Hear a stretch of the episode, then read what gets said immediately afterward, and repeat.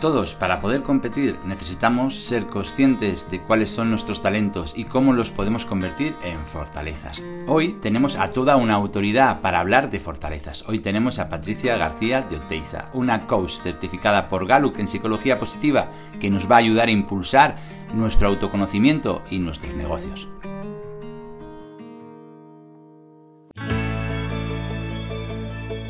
¿Necesitas vender pero no te sientes cómodo? Supera el miedo a la venta. Descubre con este podcast cómo vender con más confianza y seguridad el valor de tus productos.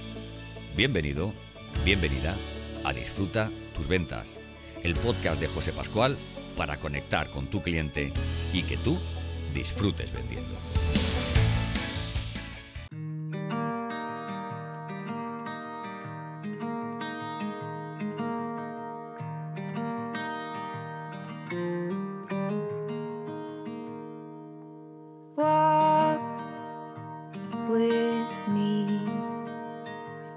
Buenos días, Patricia, ¿cómo estás?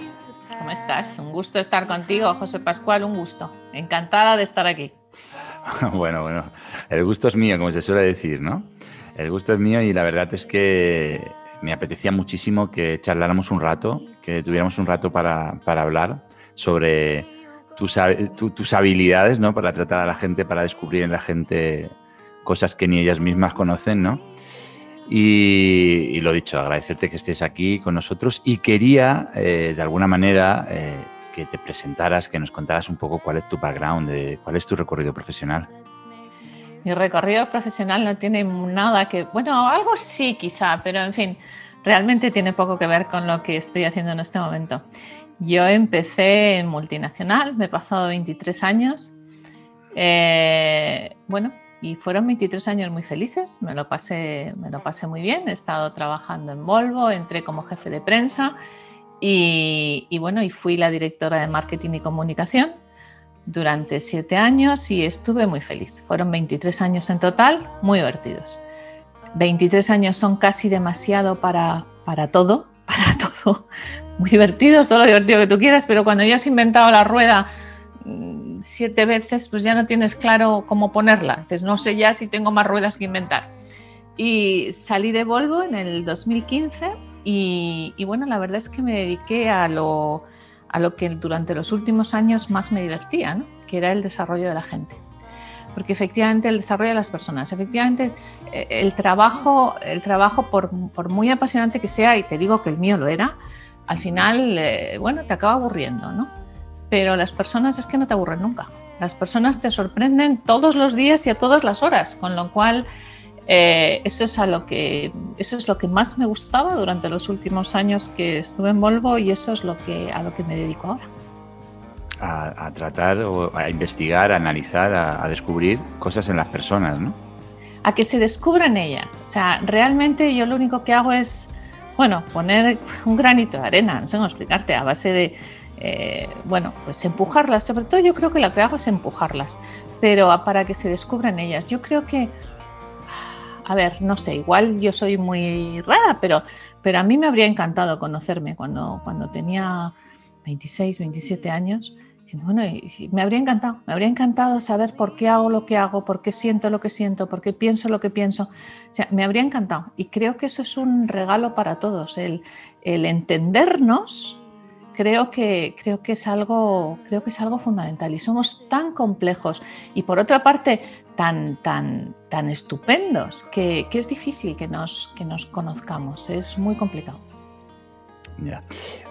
bueno, sí, yo creo que eso lo compartimos todos, ¿no? La dificultad para conocernos de verdad. Tenemos ahí como unas percepciones personales de lo que somos, pero muchas veces hace falta que alguien nos diga exactamente a eso que nosotros le hemos puesto una etiqueta o le hemos puesto un nombre, si verdaderamente es eso, es otra cosa o de dónde viene, ¿no?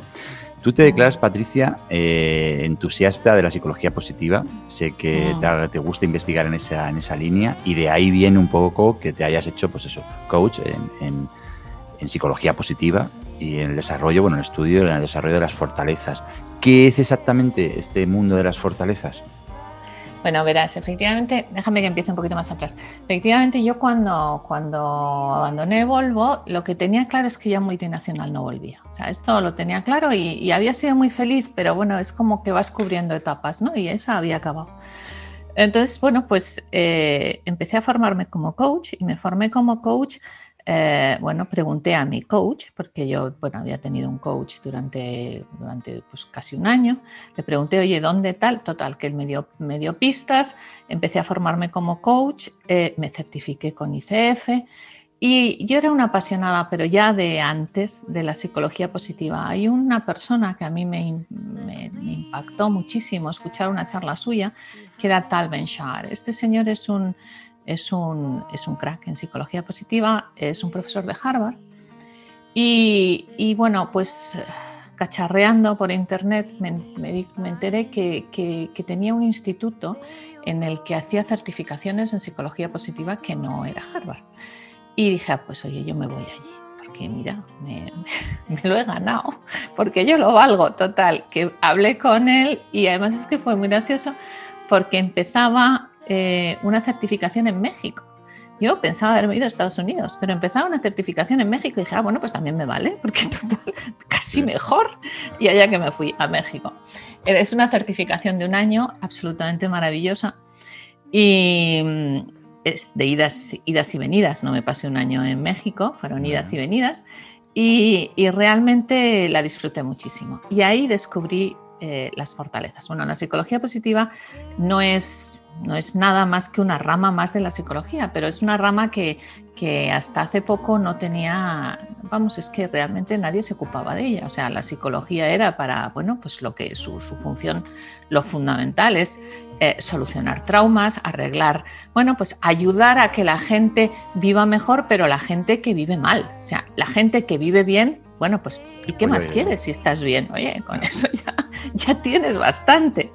Bueno, pues llegó un momento que fue como decir, bueno, vamos a ver, la gente que está bien también tiene derecho a vivir mejor. ¿Qué podemos hacer por ellos? ¿no? Y entonces fue cuando la psicología se dieron cuenta, y esto fue Martin Seligman, que es el, padre de la psicología positiva, se dieron cuenta que estaba, que estaba coja, que este vale, sí, nos enfocamos en las patologías, nos, nos, enfocamos en las enfermedades, nos enfocamos en los traumas, sí, sí, pero ¿y la gente que no le pasa nada de eso, pero que solo quiere vivir mejor?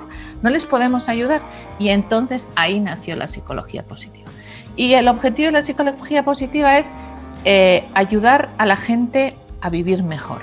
¿De qué manera? Enfocándote en los que, bueno, pues en los que han conseguido un nivel, eh, pues tanto de, satisfacción o de bienestar con su trabajo, con ellos, y viendo qué es lo que hacen para, para qué podemos copiar. Esto no es nada, no es nada nuevo, es simplemente, vale, ¿qué es lo que podemos copiar de estos cracks? Entonces, ¿qué pasa? huyen de las medias, porque en las medias cabemos todos, o sea, cuando estás hablando de las medias, pues todos estamos en la media, y se van a las élites. Y de esas élites todos podemos copiar algo, bueno, menos ellos que están en las élites, pero en fin, como los, la mayoría de los, de los mortales no estamos ahí, pues de esa gente fantástica siempre se puede copiar algo, ¿no? Y eso es lo que hace la psicología positiva. Entonces, a dónde voy es que lo que vieron es que las personas que se focalizan en, desarrollar sus fortalezas, no solo son más productivas, eh, bueno, pues son mucho más eficientes, tienen, es, el camino básico del éxito, pero es que además son mucho más felices. Entonces, eh, bueno, pues empezaron a, investigar qué es lo que, qué, es lo que hay ahí, ¿no? Entonces, bueno, lo primero que se dieron cuenta es que la gran mayoría, o todos, el 99%, nos focalizamos en lo que nos falta, en lo que no tenemos. Y sin embargo no ponemos el foco en lo que de verdad tenemos. Y eso que tenemos es que pasa absolutamente desapercibido. O sea, es que ni lo miras. Eso, por ejemplo, te quiero decir, eh, desde niños nos pasa eso, ¿no? Y, lo de, y el, y, el, desarrollo de las fortalezas lo que hace es cambiar un poco el foco, es decir, bueno, vamos a mirar qué es lo que tenemos, cómo podemos desarrollarlo y desde aquí, desde lo que es nuestro, qué es lo que podemos hacer para, para, para llegar a donde queremos llegar. ¿no? Y, y, bueno, pues eso es, eso es, a eso es a lo que me dedico y es apasionante. Entonces, de alguna manera, a raíz de conocerla eh, más en profundidad, la psicología positiva, es cuando tomas conciencia de la importancia o de, o de la base de la gente que tiene éxito, que se fundamenta muchas veces en apoyarse mucho en sus fortalezas, en aquellos que son muy buenos y lo llevan al extremo, y eso es lo que les, hace brillar, y de alguna manera de ahí nace el concepto de fortalezas ¿no? aplicado a, las personas. Más o menos, ¿me equivoco? ¿Voy bien orientado? Perfectamente, pero te diré que esto es, esto es una eh, el desarrollo de las fortalezas eh, lo trabaja fundamentalmente una, una, consultora que se llama Gallup. No sé si, si la conoces, es americana, es un, es un monstruo, está en todos los, en todos los países, aunque eh, su sede principal está en América, en Norteamérica y Sudamérica. En Europa, naturalmente, también está presente, pero es menos conocida. Gallup, eh, su, CEO durante muchos años fue Donald Clifton y este señor era un psicólogo y era un psicólogo de la rama de psicología positiva. Y entonces eh, él lo que, lo que decía era, a ver, ¿de qué manera podemos hacer que las personas trabajen en lo que de verdad son buenos? ¿Cómo podemos aportar para que, las, para que la gente trabaje en lo que de verdad en lo que de verdad puede brillar, en lo que de verdad es bueno. Y, bueno, pues eh, Gallup lleva 50 años trabajando en fortalezas. Tiene un test, que es el test de, te da un reporte donde están tus fortalezas listadas, que es el punto de partida para empezar a trabajar con ellas, que lo han, lo han realizado más de 24 millones y medio de personas, o sea, dos o tres. Ya te digo que donde está básicamente es en, es en donde, donde es más conocido es en América, pero realmente, eh, bueno, pues sus cifras son mundiales, ¿no? Y, y bueno, pues eh, yo les conocí, me gustó lo que, lo que hacían, me pareció muy interesante, quise saber más. Otra vez era un lío, porque otra vez me tenía que volver a ir. O sea, estos señores ya te digo que están en, en América, con lo cual me quería certificar con ellos como coach de fortalezas eh, y, bueno, pues, pues mientras tanto, ya te digo, yo mientras tanto ya me había certificado con ICF, había hecho coaching sistémico, había hecho coaching ejecutivo. O sea, te quiero decir, yo estaba haciéndome aquí mis cositas, pero, pero a mí me llamaba aquello. Y me puse en contacto con ellos y les dije que me quería certificar con ellos. Y bueno, pues nada, pues, pues, pues allá que me fui y realmente estoy absolutamente encantada. Con ahora realmente, es que, a ver, cuando haces un proceso de coaching lo mezclas todo, porque al final eh, todo se une. ¿no? Pero si me dices cuál es la herramienta que aporta un mayor autoconocimiento, desde luego son las fortalezas sin duda. O sea, el conocimiento que te da de ti y el conocimiento que te da de tu equipo, si es que lo tienes, es que, eh, bueno, es que no hay nada que te dé un conocimiento tan profundo y que puedas entender tan bien a las personas como cuando conoces eso, cuando conoces sus fortalezas. Claro, es que me, vienen cosas a la cabeza que me parecen eh, que están muy, muy, muy asociadas a la idea de fortalezas, ¿no? Me viene, me viene a la cabeza, por ejemplo, la curva de aprendizaje que todos tenemos en cualquier cosa, ¿no? Y muchas veces nos empeñamos, eh, empezamos con algo nuevo o algo que, tenemos contacto en nuestro trabajo a diario y nos empeñamos en mejorar, en mejorar, en mejorar, pero hay un momento que esa curva de aprendizaje se estanca. Ya, ya no somos, ya no podemos dar más de sí en eso, ¿no?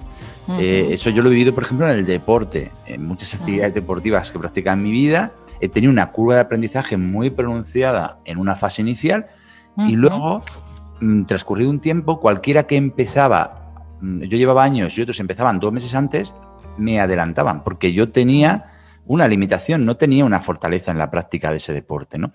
Entonces me viene a la cabeza que desde el punto de vista estratégico, tenemos la obligación a nivel individual como profesionales, por supuesto, si gestionamos un equipo igual, pero a nivel individual como, como profesionales y como personas, porque creo que el, ámbito de las fortalezas no se puede separar, son fortalezas humanas, ¿no? son fortalezas nuestras. ¿no? Entonces mm. creo que tenemos una grandísima oportunidad si somos conscientes de, de, de, lo que nos puede aportar ese trabajo introspectivo de conocernos, a la hora de planificar nuestra vida profesional, a la hora de un crecimiento personal, porque si nosotros nos, eh, nos autoconocemos mejor, descubrimos dónde somos buenos, dónde podemos dar el máximo y nos focalizamos a nivel profesional y yo diría que también a nivel personal en sacar ese máximo rendimiento, pues probablemente eh, en la vida en general nos vaya mejor que si cogemos caminos, ¿no? Que, a lo mejor son para los que menos condiciones tenemos, ¿no? Pero mm. también, también veo que tiene un potencial enorme en algo que se llama la autoconfianza, ¿no? Sabes tú que la autoconfianza es todo. O sea, mm. yo, yo recuerdo, siempre que hablo de autoconfianza, me hago una analogía con, una frase o un, concepto mm. que, dice repetidas veces Víctor Cooper y que podemos estar de acuerdo o no, o no con él, mm. que es el, que las personas somos producto, somos producto de nuestros conocimientos más mm. nuestras habilidades, todo eso entre paréntesis multiplicado por nuestra actitud.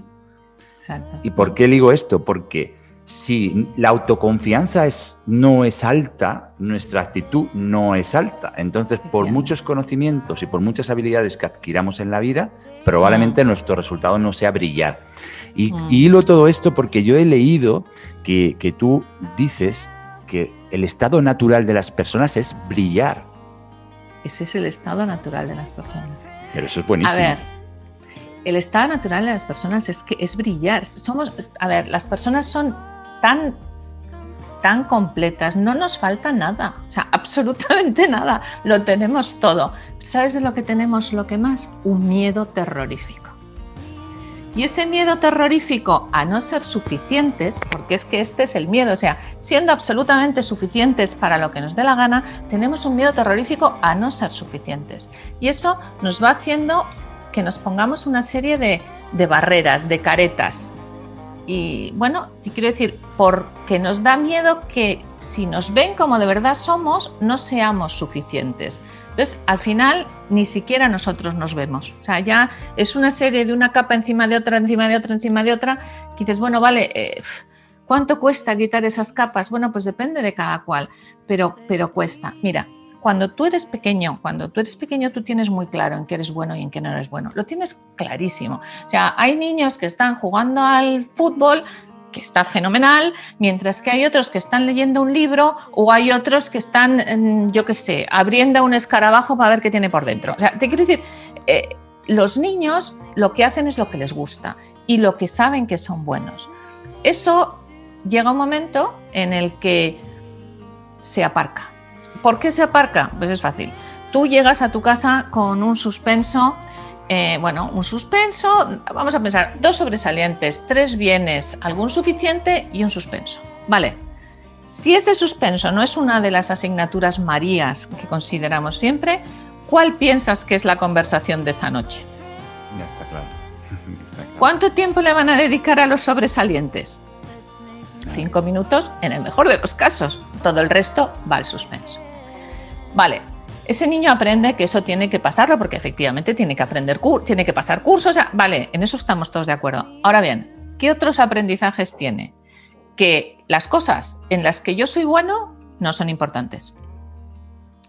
Si he tenido dos sobresalientes y han sido cinco minutos de conversación, será que no es importante. Y otro aprendizaje es, lo que es importante es lo que yo no sé hacer. Brutal, me parece, me parece que está dando en el clavo de algo que sin ser, sin ser conscientes nos pasa a todos. Hemos, no, sé exactamente cuál es la explicación, imagino que tendrá mucho que ver con parte sociocultural, educacional, eh, bueno, eh, el que efectivamente damos por supuesto que lo que somos buenos no tiene mérito porque como si nos lo hubieran regalado, pero lo que sí que tiene un demérito enorme es lo que, lo que no se nos da bien. Y entonces ponemos el foco permanente en. Eso nos pasa en la educación de los hijos, ¿no?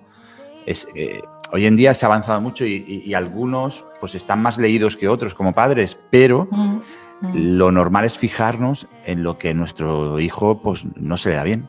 Y estamos permanentemente castigando, y cuando digo nuestros hijos es por no hablar de nosotros mismos como personas, porque a nosotros es que lo arrastras. Claro, a nosotros mismos siempre estamos pendientes de es que yo en esto no soy bueno, es que esto se me da mal, es que esto tal, en vez de decir, joder, si yo soy un fenómeno en esto, soy un fenómeno en aquello, soy un fenómeno en aquello. Eh, eh, mira, eh, este fin de semana he vuelto a, ver una película, es que bien, me, ha venido a la cabeza ahora, he vuelto a ver una película de la que estoy enamorado y de la que he, aprendido muchas lecciones y de hecho estoy, estoy estudiándola para sacar cosas para, para formación, ¿no? Y es En busca de la felicidad de Will Smith. No sé si has visto esa película. No, no la he visto. no has visto esa película. Bueno, pues este, me la, tengo, que, me la tengo, tengo que verla. si lo pues pones tienes que verla. Me la apunto. Tienes que verla porque esa película además está basada en, una historia real. Esa persona ha existido. ¿Vale? Es una persona que, que prácticamente rozó la, la, indigencia porque le quitaron su casa, estuvo con su hijo durmiendo en, los aseos de una estación del tren. O sea, quiero ¿Qué cosas? Claro, claro que sí. absolutamente tocó, tocó la máxima del suelo.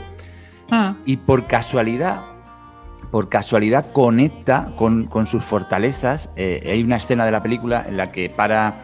Eh, bueno, él está intentando vender unos aparatos para hacer radiografías, en eh, calcular la masa ósea de, de las manos fundamentalmente que eran invendibles porque solamente tenían un 10% más de efectividad que, los, que las máquinas que tenían en, las, bueno, pues en los, médicos en general, ¿no? Entonces, pues no resultaba suficientemente atractivo. El caso es que se equivocó en la vida comprando esos aparatos. El sistema americano funciona de una manera un poco singular. Él había invertido eh, en, muchos aparatos para intentar venderlos, pero yendo al grano, su vida era un desastre, un desastre económico, un desastre a todos los niveles. Casualmente va andando por la calle y para un señor con un Ferrari y este señor que paga, y él se queda impresionado, era en la puerta de una agencia de bolsa, y él se queda impresionado y le pregunta, oye, tengo dos preguntas para usted, ¿qué hace y cómo lo hace? ¿No? Y el señor muy amable, sorprendentemente amable, le dice, nada, nada, yo, yo soy agente de bolsa. Y le pregunta a él, ¿pero qué hace falta para ser agente de bolsa? ¿no? Y dice, que se te den bien las personas y las matemáticas. Cuidado, que en ese momento, en ese momento él se da cuenta que él era un auténtico fenómeno en las matemáticas cuando estaba en el colegio. Porque él pensaba que había que ir a la universidad para dedicarse a ser agente de bolsa. Entonces él en ese momento dice, Joder, si yo soy bueno en matemáticas, ¿y qué puedo hacer yo para... Si sería bueno haciendo esto? Entonces él conecta con un talento, con una de sus grandes fortalezas, y a partir de ahí, por no extenderme mucho, la película es una lucha permanente por buscar la felicidad, que de alguna manera es su propósito de vida, tan sencillo como la felicidad. No estamos hablando de una cosa concreta. La bolsa, o sea, hacerse agente de bolsa es, es el medio a través del cual él quiere llegar a su propósito de vida, que es ser feliz. Pero lo, es una lucha permanente hasta que se coloca en su lugar y se convierte, bueno, pues en una de las personas más exitosas y la película se cierra eh, con el mensaje de que, eh, no sé, 10 o 12 años después vendió por un valor, bueno, montó su propia agencia de bolsa y unos años después la vendió por un valor multimillonario. O sea, este señor, si no llega a ser por casualidad que conecta, mm. es consciente de sus fortalezas, hubiera mm. sido un indigente y hubiera arrastrado la indigencia probablemente a su propio hijo y a su propia mm. mujer y a su propia familia. Entonces, me parece brutal que hayan herramientas a estas alturas que permitan que las personas sean conscientes de sus fortalezas para que no haya que esperar a la casualidad para descubrirlas. ¿no? Entonces, bueno, perdona que haya hecho esta, esta introducción de la película, pero es que me parece una película fantástica para, para, darnos cuenta de lo desorientados que podemos estar en la vida. Es absolutamente así. Estamos, y además lo has dicho tú antes. Eh, aquí, ¿qué pasa? Que cuando vamos a seguir con el niño, porque es que, es que esos dos aprendizajes efectivamente son brutales. Pero es que además hay otro aprendizaje que has dicho tú antes. O sea, la autoestima eh, no, tiene, no tiene compartimentos estancos. O sea, la autoestima es, tú tienes la autoestima alta o la autoestima baja, pero no hay compartimentos estancos, no, no, no puedes dividirlo. ¿no? Entonces, quiero decir, si, una, si un niño sabe que no es bueno en algo, y tú se lo machacas, no eres bueno en algo, y tiene 100 profesores y sigue sin ser bueno en algo porque no es bueno en algo. Entonces, sigue sin... Entonces, todas las cosas que él tiene que son buenas, no les hacemos caso. Porque, bueno, pues porque ya es bueno, con lo cual ya no le hacemos caso. Y sin embargo, seguimos poniendo el foco en lo que no es bueno. Bueno, primero él va a poner el foco fuera, se va a empezar a comparar con sus compañeros, con los que sí son buenos en esa asignatura que a él le da mal, con lo cual ya tenemos otra cosa que vamos arrastrando de por vida. El foco siempre lo tenemos en lo que los demás hacen, que son mejores que nosotros. Naturalmente, siempre habrá alguno mejor, o sea, esto está claro. Pero entonces, ese es el foco. Y otro es nuestra autoestima. O sea, te quiero decir, si yo, o sea, yo no soy capaz de distinguir si soy bueno en una cosa o malo en otra. O sea, y a mí si me bajas la autoestima porque me dices que no valgo, es que no valgo. No es que no valgo en matemáticas, no, no valgo, punto, chipún. Sin embargo, de la misma manera pasa al revés. O sea, si yo pienso que soy bueno en historia y de verdad, mm, bueno, qué bien, tal, no sé cuántos, me, motivas y me refuerzas ese comportamiento, esa sensación de soy bueno lo voy a extender a, los a lo demás, incluyendo a esas matemáticas en las que soy malo. Y el encarar una situación pensando que puedo, que soy bueno o pensando que no soy bueno, es completamente distinto. Es que no tiene nada que ver. Y eso lo arrastramos de por vida, lo llevamos a todos sitios. Así, eh, bueno, pues así nos han educado con la mejor voluntad, porque ha sido con la mejor voluntad, está claro, ha sido para que mejoráramos y hemos mejorado, no hay duda, pero así nos han educado, así educamos a nuestros hijos, así dirigimos nuestras empresas, así lo hacemos todo. Y entonces esas cosas que tú sabías que hacías bien, pues efectivamente se quedan olvidadas, se quedan, bueno, pues igual de repente las utilizas en algún momento o te descubres que, bueno, pues mira, esto no se me da mal, pero bueno, pues, pues, pues igual tu carrera va por otro sitio completamente distinto o tienes poca posibilidad de utilizarlo o directamente no lo utilizas porque no sabes ni qué está. Y eso es, eso es, eso es, eso es una pena, eso es una tristeza y que además nos acarrea muchos, muchos problemas, nos acarrea muchos problemas de, eso, de confianza, de autoestima, de...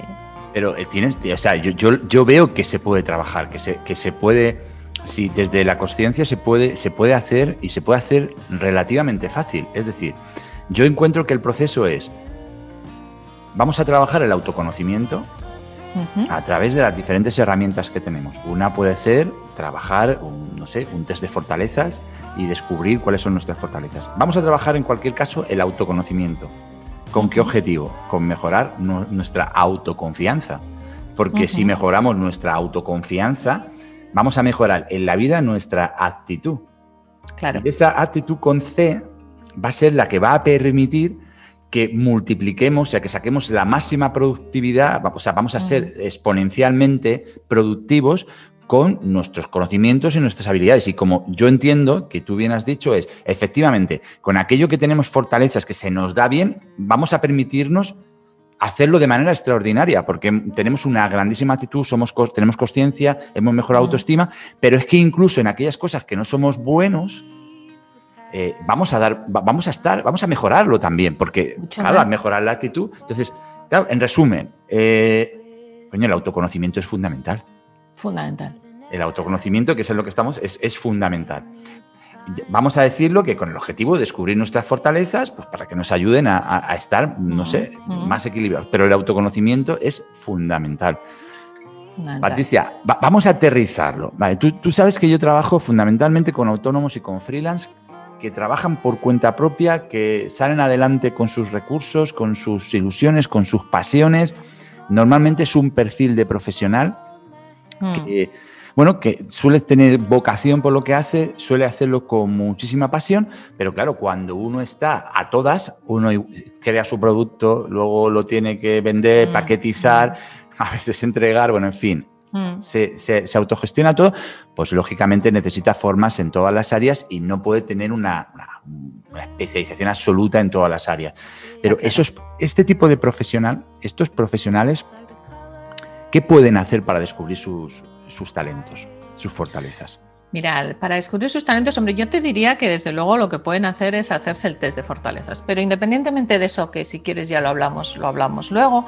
Eh, a ver, eh, lo que a nosotros, o sea, lo que nosotros, nuestras fortalezas, nuestros talentos, es además de lo que se nos da bien, es lo que nos da fuerza por regla general. O sea, no solo es algo que se nos da bien, sino es algo que disfrutamos haciéndolo y que cuando, y que cuando lo hacemos nos motiva. Es como que nos retroalimenta. En vez de cansarnos, nos da energía. También te puedes vigilar qué cosas son las que te gustan, qué cosas son las que de verdad se te pasa el tiempo volando cuando las haces, qué cosas aprendes rápido. Ahí suele haber una fortaleza debajo. Ahí suele haber una fortaleza. Ahora bien, ¿qué es lo que te, qué es lo que efectivamente eh, no podemos saber de todo y cuando, cuando somos autónomos, como es mi caso, y cuando pues, pues eh, y el de tantos, pero te quiero decir que estoy metida en ese mismo, en ese mismo saco, pues está claro que de todo no, no sé, hay cosas que se me dan mejor que otras, está claro. ¿Qué podemos hacer con esas cosas que no se nos dan tan bien?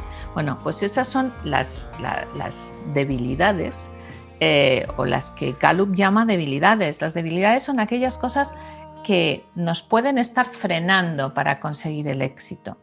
Y, y bueno, eso lo que tenemos que hacer es manejarlo manejarlo hasta que nos deje de frenar, no volvernos locos con ello, o sea, no vamos a ser excelentes en eso, ahí no está nuestra excelencia, manéjalo, manéjalo, que, se, que deje de, de, hacerte de freno. ¿Y eso de qué manera lo puedes manejar? Lo puedes manejar formándote, está claro, que te puedes formar hasta que dices, bueno, lo suficiente para que pase ese, ese freno. O puedes buscar una asociación, igual resulta que tú no eres una persona creativa, pero júntate con otra. O tú eres una persona que no eres social, pero en algunos momentos podrás juntarte con otros. O sea, te quiero decir, podrás buscar asociaciones entre, bueno, pues entre gente con la que puedas colaborar que también te ayudará a, manejar esas debilidades. Y desde luego lo que podrás hacerlo en un momento determinado es contratarlo. O sea, a ver, hay opciones que no pasan por ti. Eh, o que no pasan por ti del todo. O sea, todo es, lo puedes manejar. Mira, yo por ejemplo estuve, te cuento, que era muy gracioso, estuve trabajando con, un tío que, fantástico, que era eh, ingeniero industrial y era buenísimo como, como bueno, buenísimo con su trabajo, era, era fantástico. Y eh, hacía unos cálculos de estructura, bueno, era fantástico con su trabajo, pero eh, tenía las dotes sociales no existían para él. Y tenía que, trabajar con... El problema estaba en que tenía que irse con los comerciales a ver clientes. Entonces el comercial hacía la oferta y el otro defendía su propuesta. Eh, ¿Y qué pasaba? Que los comerciales decían, oye, mira, este será muy brillante, pero yo con él no voy, porque es que parece que juega en contra. O sea, es que como el, como el cliente no se entere de lo que dice, es que, bueno, vamos, fatal. O sea, lo pierdo fijo porque, porque pues, no sabes la que... Total. Eso para él era un problema porque era brillante en su trabajo, pero no lo podía realizar porque los comerciales decían que con él no iban. O sea, mira, no, porque es que, es que, es que juega en contra. ¿Hasta qué punto tenía que desarrollar aquello? ¿Hasta convertirse en la persona más encantadora del mundo? Pues no, eso no es necesario. Pero por lo menos aprender lo suficiente sobre la empatía, sobre el trato a los demás, sobre para eh, bueno, pues para que los comerciales no le vetaran. No tenía que ser lo más agradable del mundo, tenía que conseguir pasar ese, ese, ese, ese, ese, freno. Y todos tenemos, en el momento, mira, las fortalezas tienen balcones y sótanos.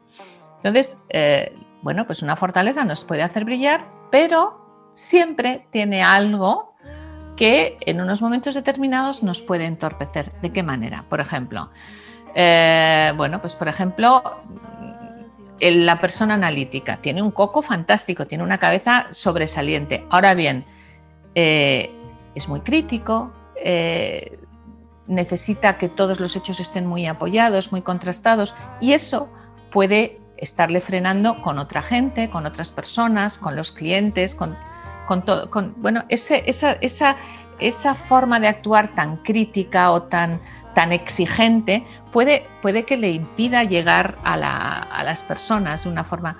Bueno, pues ese es el sótano y eso se lo, si lo conoce, lo puede manejar. Decir, vamos a ver, si eres consciente de que ese puede ser una cosa que te esté entorpeciendo, pues puedes manejarlo, puedes manejarlo, darte cuenta, no sé si será necesario un curso de, empatía y que, aprendas a empatizar o que aprendas, no sé si será necesario o simplemente con saberlo lo puedas bajar de nivel, pero, pero es tan fácil como eso, o sea, te quiero decir, nosotros todos, a ver, el que conozcamos nuestras fortalezas no significa que no tengamos debilidades, también las tenemos, pero aprendemos a manejarlas, aprendemos a hay una frase que a mí me gusta mucho, que es que tus fortalezas brillen tanto que tus eh, debilidades pasen desapercibidas. Y yo creo que eso es lo que tenemos que lograr. No somos perfectos. Y además, ¿sabes lo bueno? Que no pasa nada. No, tenemos por qué serlo. Y eso te da mucha tranquilidad. Que además es genial no ser perfecto, porque si no, qué aburrido, ¿no? Qué aburrido. Eh, te estoy escuchando y me siento identificado, vamos, yo lo voy a personalizar en mí. Eh, yo soy de ciencias y, para nada soy de letras y, por ejemplo, para mí siempre, siempre ha sido muy difícil aprender idiomas. Eh, entonces, claro, yo siempre he tenido la misma reflexión, ¿no? Decir, bueno, ya está bien, ya no dedico más tiempo al inglés, porque mi curva de aprendizaje ya es plana, o sea, no mejoro y estoy metiendo un montón de horas, ¿no? Entonces, lo, intento aterrizar desde el punto de vista estratégico y personal, es decir, todos tenemos las horas que tenemos, las mismas todos, pero son limitadas. Entonces, yo en mi vida, en mi, vida profesional, puedo decidir eh, ir todas las semanas tres horas más, a, o sea, seguir aprendiendo inglés, hasta hace poco seguía en la Escuela Oficial de Idiomas. Pero yo puedo seguir empeñado eh, en, invertir horas en el inglés, cosa que si lo hago desde el punto de vista del hobby, no tengo absolutamente nada que comentar, me parece maravilloso. Cada uno en su tiempo libre dedica el tiempo a lo que le apetece. Ahora, si lo hago desde el punto de vista estratégico profesional, pues puede ser un error. ¿Por qué? Porque a lo mejor donde yo puedo sacar más rendimiento económico, vamos a decir económico, es una manera de medir ¿vale? Nuestra, nuestro valor en el mercado es haciendo otras cosas donde yo puedo brillar más, si me permite la expresión, y conseguir mejores resultados. Es decir, es mucho mejor para mí estar en la calle visitando clientes que estar en una academia aprendiendo inglés. ¿Por qué? Porque tal. Ahora, eso significa que, es que como se me da mal el inglés, no voy a estudiar inglés. Hombre, yo creo que tú has dado la clave antes. Lo que, lo que tenemos que hacer con las fortalezas es desarrollarlas hasta ese mínimo mínimo que no nos apague las fortalezas. Es decir, yo si viajo fuera, pues mínimamente me tengo que defender mínimamente en inglés cuando voy a una feria, cuando estoy con clientes fuera, etcétera. Entonces, bueno, pues aunque sea como los indios, tengo que manejar un nivel de inglés. Ahora, yo tengo que ser, pienso, ¿eh? que tenemos que ser lo suficientemente eh, hábiles para darnos cuenta de que en un momento determinado tenemos que tomar decisiones. Claro que me gustaría a mí ser hablar inglés perfectamente, pero es que no lo voy a conseguir en la vida. Entonces, como no lo voy a conseguir en la vida, porque, a ver, que esa es una pregunta que te quería hacer ahora, ¿no? Yo creo que, cuando estamos formándonos como personas, nuestro cerebro también se forma, Se, va, lo vamos manejando, ¿no? Se hacen ahí conexiones neuronales, eh, pero estas fortalezas, una vez que ya somos adultos, las fortalezas y las debilidades son para toda la vida, son lo que son para toda la vida. Son, las fortalezas son lo que son para toda la vida te cuento, a ver, las fortalezas efectivamente, tú lo has dicho, se forman con nuestro cerebro y entonces forman parte de nuestros canales neuronales prioritarios. Los que más utilizamos es nuestro, son nuestros patrones de, comportamiento mm, recurrentes, de comportamiento a lo que vamos en piloto automático y están en esos canales neuronales dominantes. Entonces, al estar ahí, ahí van a estar. O sea, vamos a ver.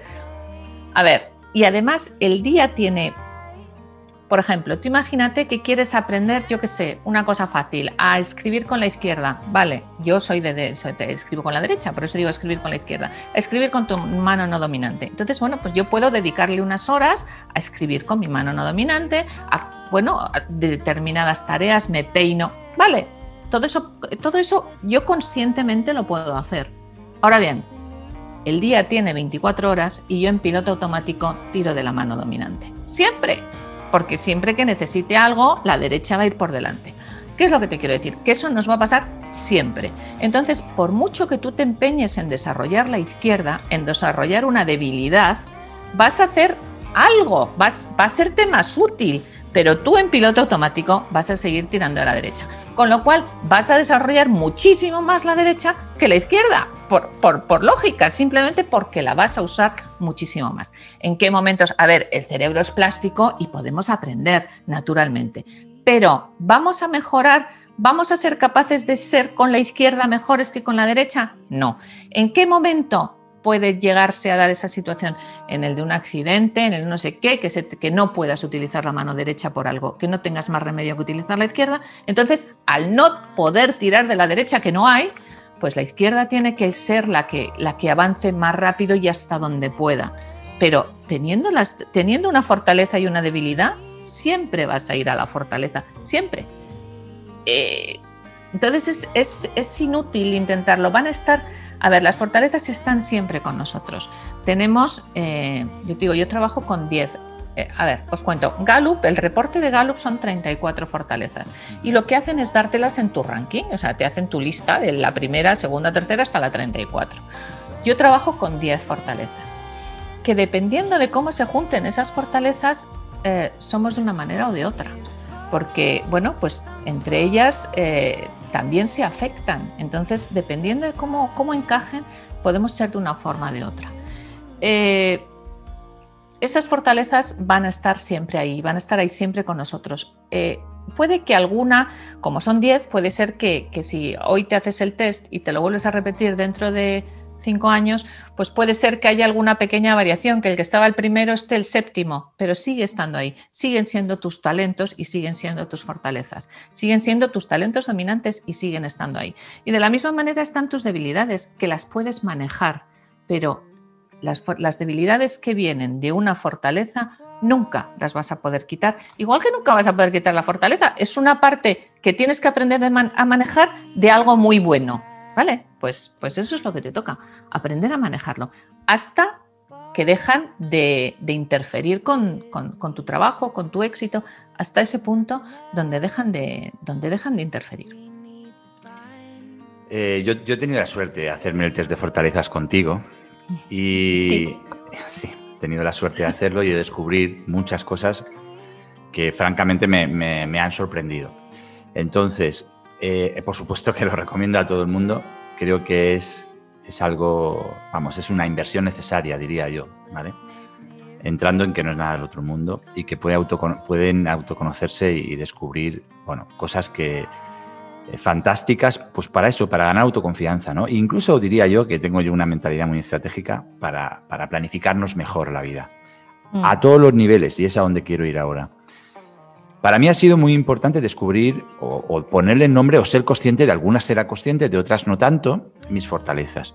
Pero lo que para mí ha sido eh, un descubrimiento, y te diría yo que en lo personal muy interesante y muy reflexivo, han sido los sótanos de las fortalezas.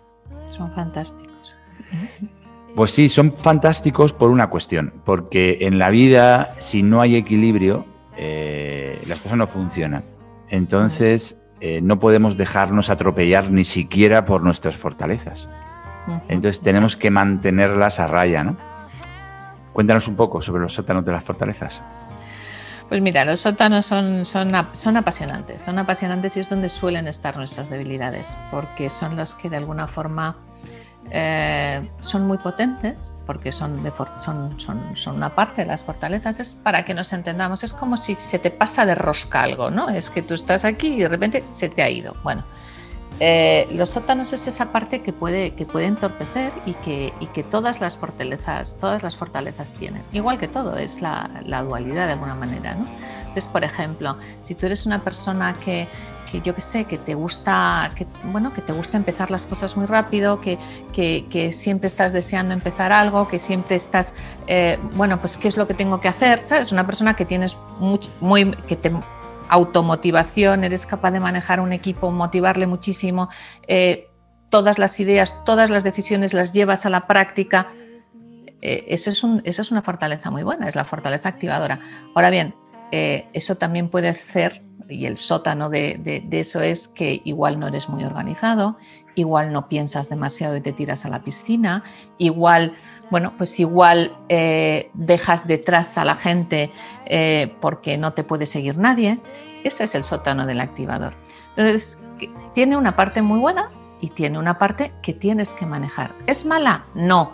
Tienes que ser consciente de que existe y entonces, bueno, pues mirar a ver de qué manera la puedes, la puedes modular, ¿no?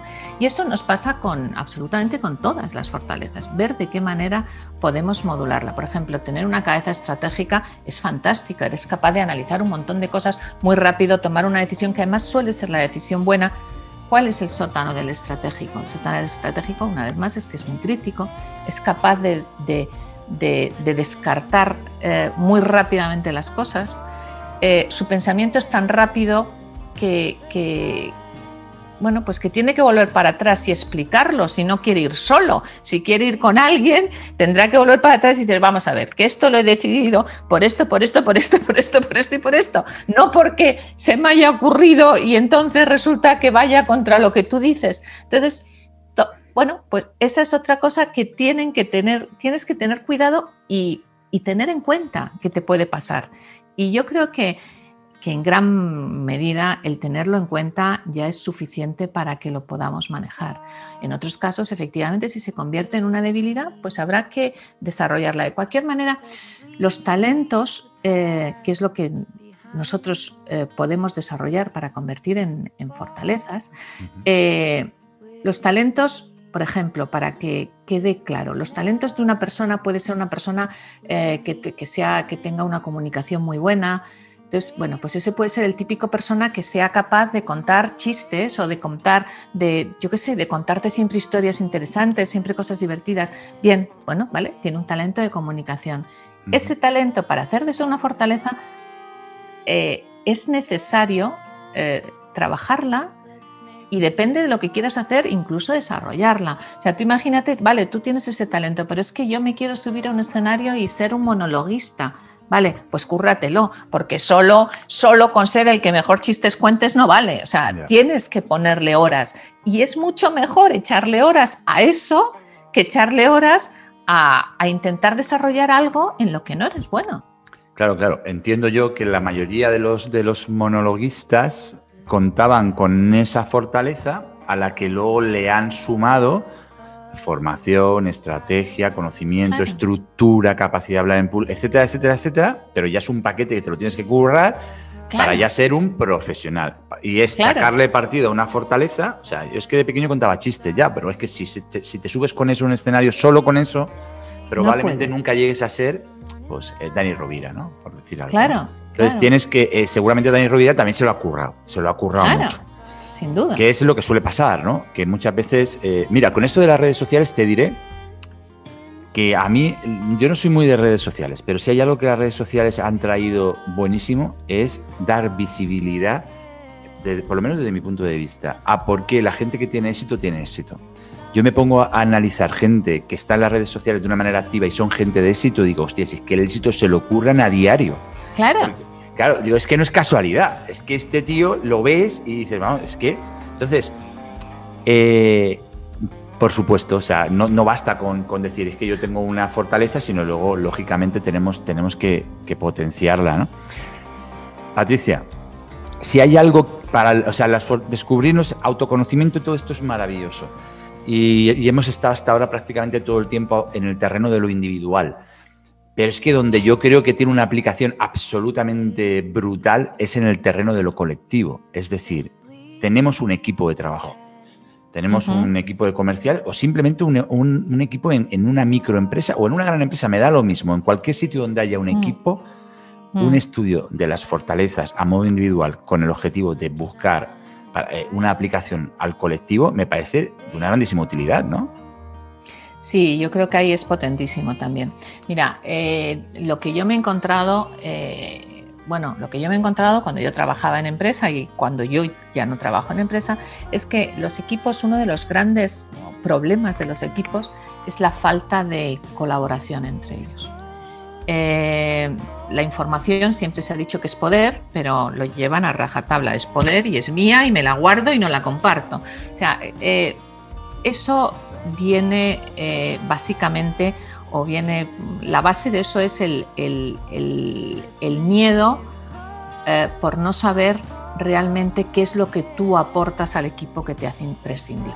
O sea, cuál es aquello que, tú, que te hace imprescindible. Entonces, cuando no tienes claro cuál es tu aporte específico, eh, te da miedo que los demás cojan tu parcela, o sea, estás protegiendo tu trabajo. Y entonces de ahí la colaboración no existe eh, o existe con, vamos, no es que no exista del todo, pero existe con mucho, con mucho cuidado.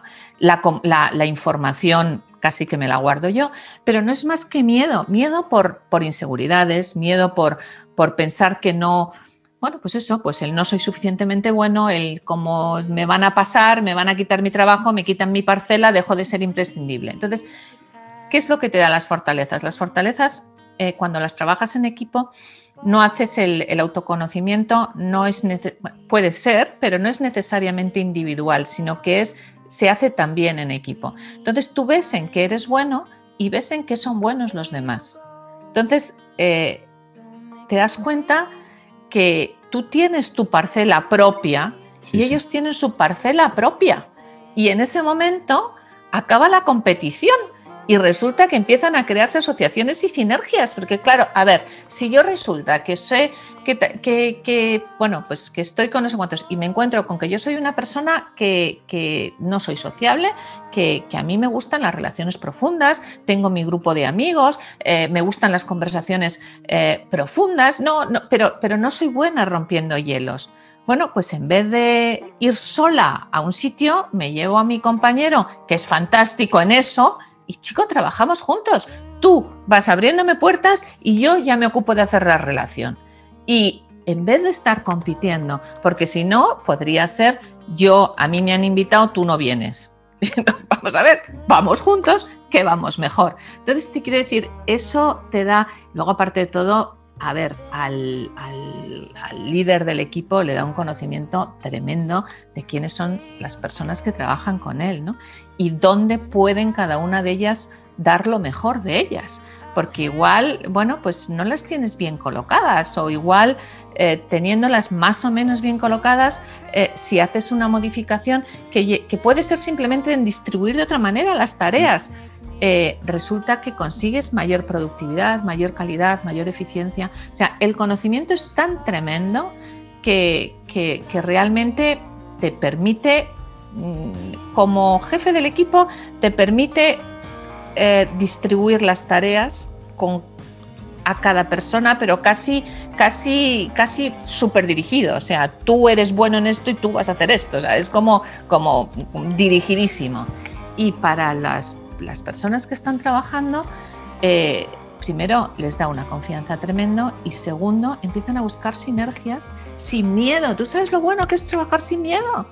Cuando yo sé quién soy y no tengo miedo. Vamos, eso te da, te da mundo. Podríamos hacer analogías, por ejemplo, con el mundo del deporte, ¿no? Cuando analizamos un equipo de fútbol, por ejemplo, que es el deporte más popular. Pues al final un equipo es un equipo es la suma de muchos talentos individuales puestos al servicio de un fin común superior, que es pues, ganar partidos de fútbol. Y ahí eh, es el entrenador el que a base de conocer las virtudes y los talentos de cada jugador, de ubicarlos en el puesto adecuado, pues consigue el máximo, el máximo rendimiento. No es una analogía, pero que es como muy evidente y es como muy como en la vida en general. Claro, pero tú imagínate, por ejemplo, vamos a pensar en, bueno, pues yo qué sé, en, un, en Ronaldo. Seguro, seguro, seguro que en algún momento en los entrenamientos para él los, está de portero. Estoy convencida, pero ¿cuánto rato le dedica eso?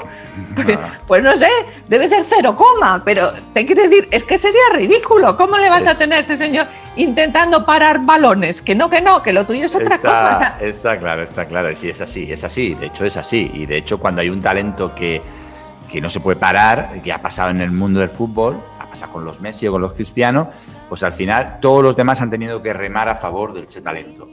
Claro. Eh, ¿Fuera lo ideal o no? Pero había que remar porque era tan extraordinario que había que remar. Bueno, pues Patricia, yo eh, estamos ya un poquito ya en, la fase final de entrevista y quiero llevarte a, mi terreno y te quiero hacer algunas Ya que voy, encantada de la vida.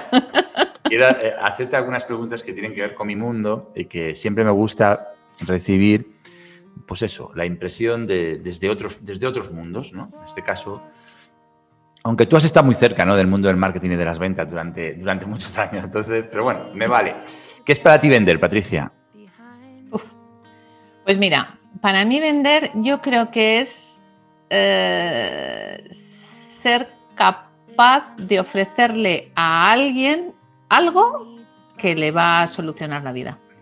O ser capaz de dos maneras. Uno es algo que le va a solucionar la vida y que lo sabe, y otro es eh, vender, enseñarle algo que él desconoce, pero que también le va a solucionar la vida. Entonces, te quiero decir, es, bueno, es de alguna forma eh, solucionar un problema de alguien, está claro. O sea, al fin, ya recortando lo que te he dicho, vamos a ponerlo, es de alguna manera eh, eso, solucionar un, tener tú algo que soluciona a alguien un problema. De alguna manera es ayudar a otra persona. Sí, es ayudar a otra persona, efectivamente. ¿Qué es lo que más valoras de un vendedor? Pues mira, yo desde luego la honestidad, sin dudar a dudas. La honestidad, la autenticidad, el que no, el que, el que de verdad eh, le importe, el que de verdad sienta que le estoy, que, ¿sabes? Que no soy que no soy una venta, sino que soy una persona que le importa y que me puede ayudar y que naturalmente va a cobrar por ello, pero que le importan mis preocupaciones, eso desde luego. Por lo tanto, lo que más detestas es el que hace todo lo contrario, ¿no? Claro, sin duda. Sin Sabes que hay un principio psicológico que, que, habla de esto.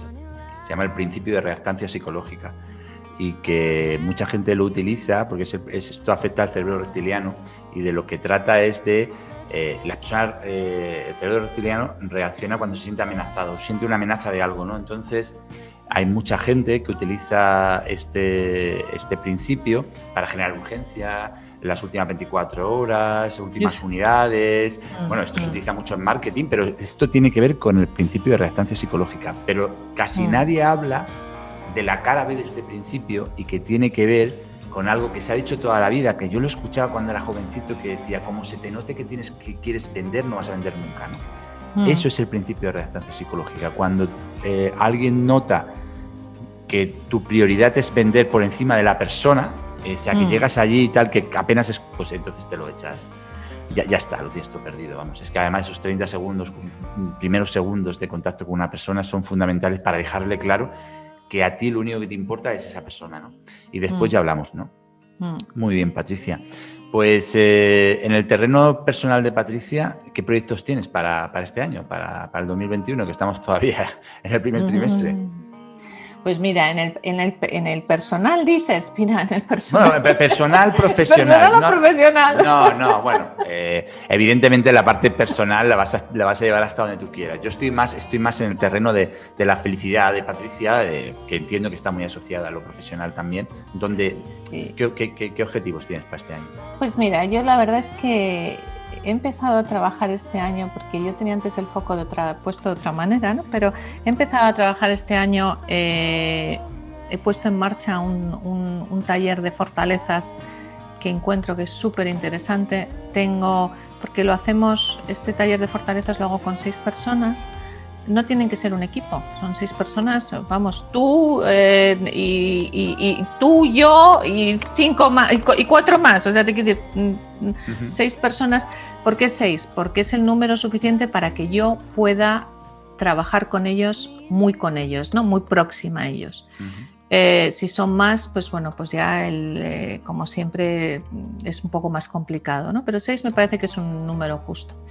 Y es un taller de fortalezas, son seis horas trabajando juntos y, descubriendo sus fortalezas, viendo en qué son buenos, analizando balcones y sótanos, analizando sinergias, porque además, aunque no, sean, un equipo, pero sí ves cómo las fortalezas de los demás, de alguna forma, puedes encontrar asociaciones y puedes buscar sinergias con las fortalezas de los demás, que luego eso te lo puedes llevar a donde tú quieras, claro. Y, acabamos con un plan de acción y la verdad es que ese, taller funciona, funciona muy bien, me gusta mucho, son seis horas más, más una hora, seis horas en grupo y una hora en individual. Luego empecé también este año otro, otro taller que, que tengo que acabarlo. Vamos, lo he empezado y está hecho, pero tengo que tocarlo, que es Date un chute de felicidad y está basado en, psicología positiva, de forma que es, bueno, a ver, ¿qué podemos hacer que nos haga más felices? ¿Qué es lo que está en nuestra mano? O sea, ¿qué es lo que está en nuestra mano? Eh, ¿Qué podemos hacer que no es difícil y que nos va a, a permitir ser más felices? Y, también es otra cosa que, que, quiero, que quiero, que estoy poniendo en marcha y que quiero acabar bueno, pues que me gustaría ponerlo en marcha antes de que antes de que llegara el verano, pero en fin, ya sabes que al final las cosas te atropellan, con lo cual una cosa lleva a la otra. Esos son los dos proyectos que tengo ahora sí como más, más cercanos. Bueno, suena, suena muy bien. Uno de ellos, el del taller, ya, ya lo conozco y, sé que es, es, un productazo. Patricia, ¿hay alguien que, algún mentor, alguien que, que te inspire especialmente, alguien que, que te haya influido, me da igual que sea ahora que hace 10 años, particularmente en tu crecimiento personal? Mira, eh, te voy a decir una persona que, a ver, la pregunta es, en principio te diré que, que me inspire, no, pero una persona que hizo mucho por mí, muchísimo, fue eh, mi, primer, mi, primer, mi primer jefe en Volvo. Era el consejero delegado de entonces Se llamaba José Costas Lombardía, ha muerto, ha muerto este año. Eh, y realmente fue una persona absolutamente extraordinaria. Extraordinaria en todo, en su forma de ser, en su forma de, actuar, eh, tremendamente rígido, pero con él. Y sin embargo, con la, con, bueno, decir, también era muy cariñoso, muy afectuoso, muy... Y la verdad es que, que, que este señor creía en mí, bueno, pues, pues de una forma mucho más que yo. y realmente eso me, me, me, me, inspiró, me apoyó, me motivó. Bueno, fue, fue alguien al que tengo muy presente porque realmente fue, tuvo, fue muy importante en mi vida, fue muy, muy importante en mi vida. Bueno. Y ya te digo, alguien que me inspire, que me inspire eh, o quien yo tenga como referente, no, no, no soy capaz de identificar a nadie. A cualquiera, te diré, cualquiera que sea capaz de, de ser quien es y mostrarse al mundo. O sea, eso a mí me impresiona. O sea, cuando ves a una persona que no tiene miedo a ser quien es, eh, eso es lo que a mí de verdad me, me, me inspira. A ser natural, a ser transparente, la transparencia asusta. ¿no?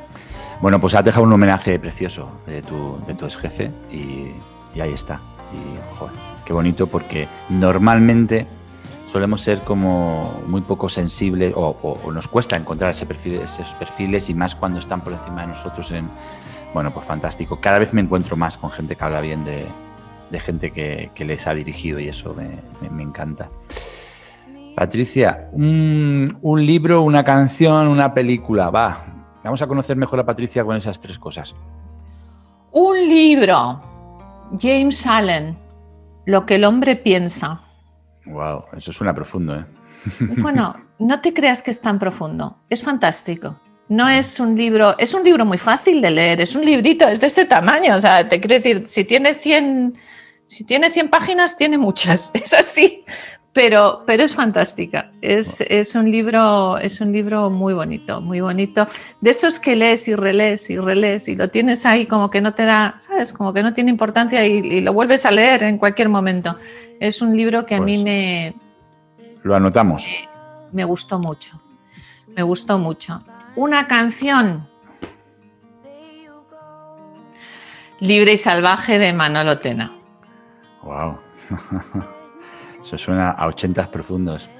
Sí, pero ¿sabes por qué? Porque, bueno, pues es un poco lo que te digo, ¿no? Es la, las ganas que tenemos todos de, de, salir de la rutina, de salir de los miedos, de salir, bueno, la verdad, el pobre no lo hizo, o sea, no cogió el camino fácil, ¿para qué nos vamos a engañar?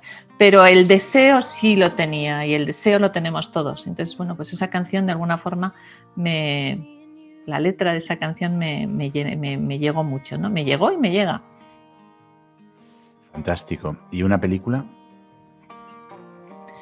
Pues mira, una película Mejor Imposible. Mejor Imposible. Wow. ¿Qué, te gustó de esa película especialmente? ¿Qué lectura Pues mira, me gustó esa película, me gustó el, eh, a ver, la transformación tan tremenda del personaje, no me acuerdo cómo se llamaba, pero este gruñón, gruñoncísimo que, vivía amargado y, bueno, pues, pues eh, ¿cómo, se llama el actor? Es el de Alguien voló sobre el nido del cuco, ¿cómo se llama? Por Dios. No lo sé, no te puedo oh. ayudar. Bueno, bueno, me saldrá en cualquier momento. Eh, un tío eh, tiene un personaje de un viejo cascarrabias, un viejo cascarrabias que, que, está en contra del mundo, o sea, está en contra del mundo. Y bueno, pues llega la, la, la casualidad, extraña casualidad, que un vecino suyo se pone enfermo, bueno, total, que de repente tiene que ocuparse de un perro de este tamaño, que él odiaba a los perros. Y ves cómo se va transformando absolutamente el carácter de esta persona simplemente por un poco de, por, un poco de cariño, por un poco de, ¿sabes? Es como, mira, eso es lo que hablábamos antes, esas barreras tan horrorosas que nos ponemos creo que con lo que mejor se rompen es con el, con el amor, con el cariño. Y este señor que se había creado una imagen pues yo qué sé, de, viejo cascarrabias em, con mil manías y con mil puñetas. Sin embargo, el, el perrín le va abriendo al mundo y le abre del todo al mundo, o sea, se convierte en otra persona completamente abierta, completamente abierto. Es una transformación muy curiosa y es una transformación que la hace, bueno, pues yo creo que a base de, recibir amor de un perrín. Estaba intentando buscar, porque hay una película del año pasado que también, pero es que no me acuerdo del título, con lo cual no, no la puedo decir. Eh, no me acuerdo. Ya, no me acuerdo, pero tiene mucho que ver con eso. Es una persona que se queda minusválida y hay un, un, hombre que por casualidad se, tiene que cuidarlo, ¿no? me acuerdo. En fin, lo dejamos ah, ahí. Sí, sí, sí, sí, fantástica. se me había olvidado, pues es eso es él es un negraco, un negraco absolutamente perdido en la vida y tiene que cuidar y tiene que cuidar a un marido millonario. Sí, sí, sí, sí, sí, sí, sí, sí, fantástica. No me acuerdo, es francesa además. ¿Cómo se llama? estaba intentando buscarla porque porque me acuerdo que era era la, yo me anoto películas así que los, los, los mira aquí la tengo, aquí la tengo. ¿Cómo se llama? Intocable. Intocables, me salía indomables, pero digo, no son indomables, intocables. Intocable, fantástica película. Para, si fantástica película. Si quieres, eh, aprender del lado humano de, sí. se me había, se me, mira, se me había borrado. Bueno, pues esa también puede ser una, de una, una, película favorita porque es, es espectacular. Sí, es, es, como eso, como, como va rompiendo las, pues eso, pues yo qué sé, las rigideces, las barreras y cómo la gente la ves esponjarse, ¿no? Porque, porque es que se van, se van como esponjando cuando, cuando se van quitando esas corazas, ¿no? Y, sí, son, son apasionantes. Patricia, eh, ¿qué le dirías desde tu experiencia si pudieras, ya esto es un ejercicio de magia, a la Patricia de 20 años, 25 años? ¿Qué le dirías ahora? ¿Qué, qué la diría? Madre mía, ¿qué, qué la diría? que, sobre todo que tranquila. Porque la Patricia de entonces es que se quería comer el mundo, pero por los pies. Y la verdad es que, oye, mira, ten cuidado porque se te puede atragantar. Lo primero es, primero es que tranquila. Y lo segundo es, bueno, tranquila, que, que, confiara, desde luego, que, que, confiara y que, y que, bueno, y que, y que aunque ella no se lo... A ver, esa Patricia tenía 100.500 corazas. Se creía eh, o quería, no se creía nada, se creía una mierda, pero eh, de, hacia afuera era la reina del mambo. quería, aparentar, quería transmitir. Anda que no tienes que aprender. Tú tranqui, pero anda que no tienes que aprender.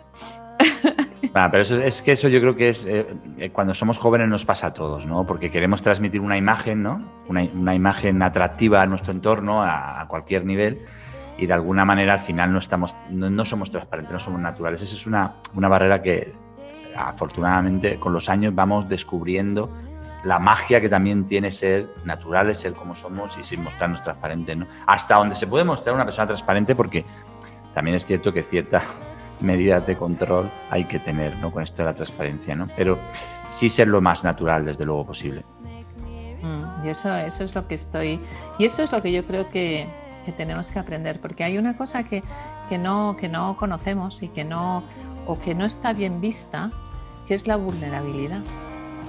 Cosas curiosas, o sea, tú una persona vulnerable la ves una persona floja, eh, una persona que no tiene fuerza, una persona no sé, yo sin embargo lo encuentro la, gran fortaleza, el atreverte a mostrarte que no eres perfecto, pero que ahí estás y que lo estás haciendo, bueno, pues que lo estás haciendo bien, igual que todos, que no eres perfecto porque nadie lo es. El atreverte a mostrarte con esa autenticidad, yo creo que se necesita, vamos, se necesita muchísima fuerza. Es lo, es, eh, bueno, es, algo que, normalmente me parece que tiene la otra, la otra imagen y para mí es, eh, es muy poderoso. ¿Sabes lo que a mí me ha aportado más con los años ir ganando en naturalidad y en transparencia? Que no digo que sea un ejemplo en eso, pero yo a mí mismo me conozco y sé que soy mucho más que hace un tiempo. Mm. Y lo que a mí me ha permitido decir abiertamente lo que soy y lo que no soy, al menos desde mi perspectiva, ¿no? me, ha, me ha aportado me han liberado sustancialmente. Había cosas que yo a lo mejor antes pues me daba vergüenza decir, te pongo un ejemplo, que, que, no se me da bien el inglés, por ponerte un ejemplo, como otras cosas que no se me dan bien. Y el, ser, o que he sido, o, que he sido, no, o que sí medio disléxico, que también te lo comentaré alguna vez. Pues son cosas que durante un momento de tu vida las, las, bueno, pues las mantienes para ti, porque crees que les estás dando armas a, a un supuesto eh, entorno que, que, piensas que va a ir contra ti, ¿no? Y al final te das cuenta que cuando tú te muestras tal y como eres, es que, bueno, ¿y qué? Quiero decir, pues es lo que hay. Es lo que hay. Y eso te libera, la sensación que yo tengo de esa naturalidad es libertad. Sí. Es libertad. Porque en el momento que yo me digo las cosas que no son buenas mías a mí mismo y las digo en abierto, ya que más me da que me las digas tú, sí, ya las sé. Claro, claro. Bueno, y eso es lo que encuentro, y eso ya te digo, eso es, eso es también lo que yo admiro en, las personas, esas son las personas que me inspiran. Pero eso es a lo que me refiero, a los que son capaces de decir, esto soy yo y aquí estoy. Y, ¿qué puedo hacer por ti? esto es lo que hay. ¿Y, qué puedo hacer por ti? Yo creo, esa gente es la que de verdad dices, joder, qué, qué, qué fuerza, qué poder, qué valor. Eh, bueno, que esa es, la gente que, encuentro interesante. Muy bien, Patricia. Mm, para concluir, ¿dónde te podemos encontrar? ¿Dónde podemos encontrar a Patricia?